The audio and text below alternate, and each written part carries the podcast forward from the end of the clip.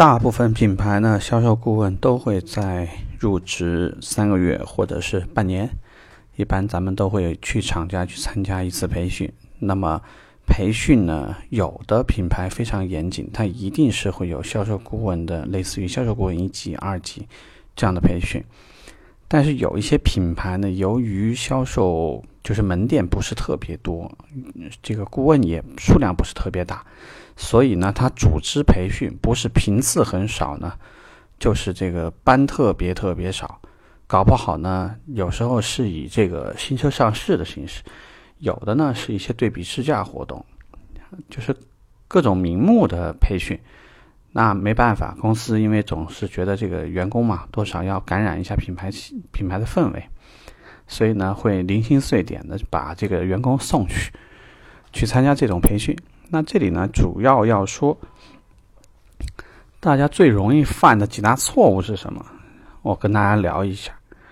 第一个错误呢，就是别以为是去玩的，这个心这个心情呢，我相信真的很多人都有，总觉得就是说，很多人会告诉你什么时候培训呢，就给你放假。如果你已经参训很多次呢，我相信这种心情你可能也可以有，为什么呢？对这个品牌大部分的东西呢都很熟，所以呢，无论是产品的介绍套路，还是整个流程怎么走，还是说这个现在有些新的东西，那学习起来、接受起来会很容易。但是有些品牌，因为它的销售流程之前呢，并没有内训师很认真的去讲解过，然后呢，后续可能还会离开的时候呢，会有个很重重点的考核。这个考核，尤其在一些品牌较为强势的一些品牌。这个会影响你是否能拿到，类似于你像别克是有精英会的，大众呢也有些其他的就是各种各样奖励。如果你通不过考核，这钱你就拿不着了，也就是未经认证。所以就是在这件事情上呢，第一态度啊，下课以后你爱怎么着怎么着。这个呢，交朋结友，互相了解这个全国天南海北的这些这些同仁啊，他们当地的行情，这个门店情况。或者是这个各种细节，我觉得都可以。上课的时候呢，还是认真一点，因为这样呢，就是回去的时候你还有一个交差的事儿。第二，很多时候你出去培训，有可能都要写总结、写心得，因为有些集团在报销的时候是需要写一个培训心得的，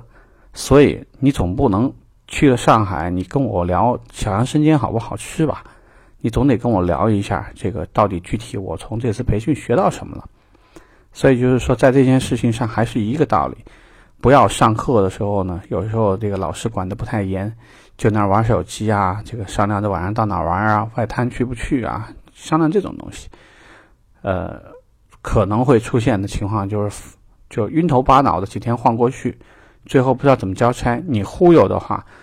你忽悠财务也许可以，你去这样去忽悠这个销售经理和内训师，你觉得可能吗？大家多少还是知道一点的，对吧？呃，有的时候呢，培训老师呃会给大家建一些群，所以呢，如果说前后刚好就一周时间、两周时间，如果说销售经理还还好事儿一点的话，那也保不齐可能会跟老师微信一下，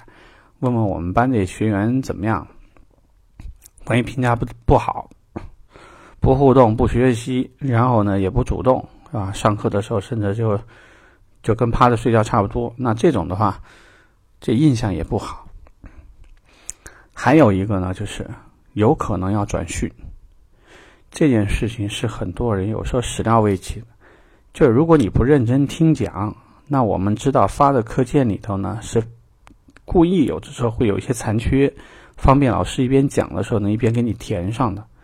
但是呢，有些老师还不是按照课件走，他一般是天马行空的讲，讲完了以后，最后呢让你们把这个应试考试考过去了，大家都妥妥的都过了。但是要当你要去转训的时候，你根本不知道从哪开始，而且老师是不会给你课件的，那这事儿怎么干？对吧？所以就是说，在出去培训的时候呢，这几件事情呢，最好大家都要有意识的去注意它。如果说你之后呢，有可能是展厅顾问，那公司还有意去培养你做内训师，那你对于老师怎么授课之前呢，就怎么破冰，怎么把这氛围呢做轻松了，如何互动的，怎么去做那些头脑风暴，怎么去通过一些这个这个写纸条啊，这个在这个大的讲义纸上去讲一些写一些自己的看法，然后怎么汇总啊，这些东西呢，也需要通过授课学习的时候呢去学习到。所以呢，如果说你有机会参加厂方培训，千万别作死啊，认真一点。因为我认为呢，一家企业给员工最大的福利其实就是培训。啊，我个人认为呢，我受益匪浅，就是在这方面呢，我应该感谢厂家，也可以也应该感谢之前服务的集团。所以就是我希望大家呢也一样的要注意，也要重视这个事儿。好，这个话题呢，我们今儿聊着。嗯，拜拜。